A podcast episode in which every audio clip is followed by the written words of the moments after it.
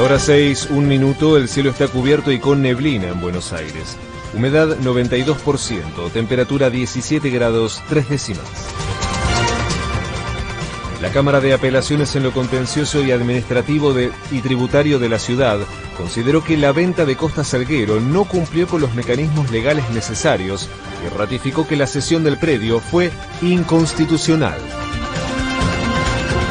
El gobierno canceló el acto del 17 de octubre por el Día de la Lealtad y ahora se espera que el peronismo se pliegue a la movilización de la CGT programada para el día 18.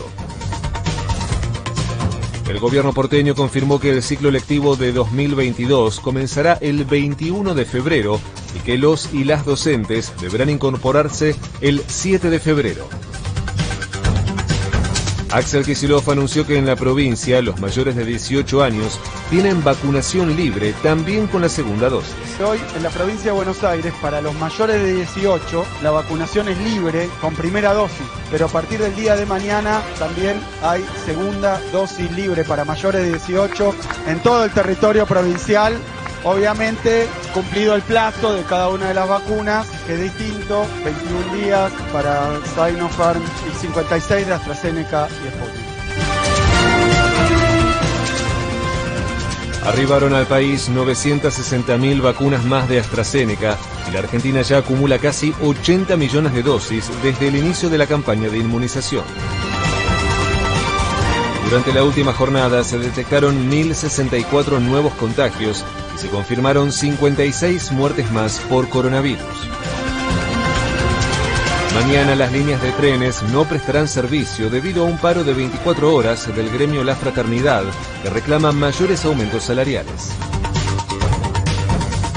La Unión Obrera Metalúrgica alcanzó un acuerdo en la revisión de su paritaria y tendrá tres aumentos de 5% cada uno en enero, febrero y marzo de 2022, totalizando un incremento de 50,2% en los sueldos.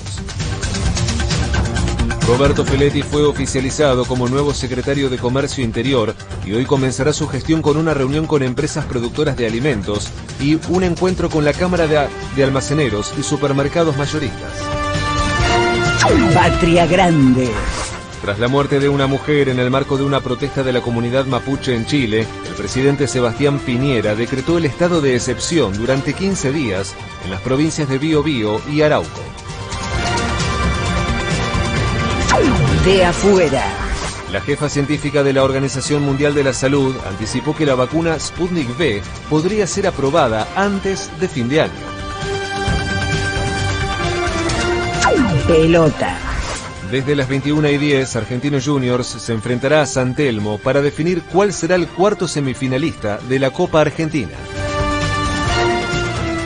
Se espera cielo mayormente nublado por la mañana, chaparrones por la tarde y lluvias aisladas hacia la noche, con una máxima de 21 grados. En este momento el cielo está cubierto y con neblina en Buenos Aires. Humedad 92%, temperatura 17 grados 3 décimas. Federico Martín. Panorama de la mañana. 750. Derecho a la información.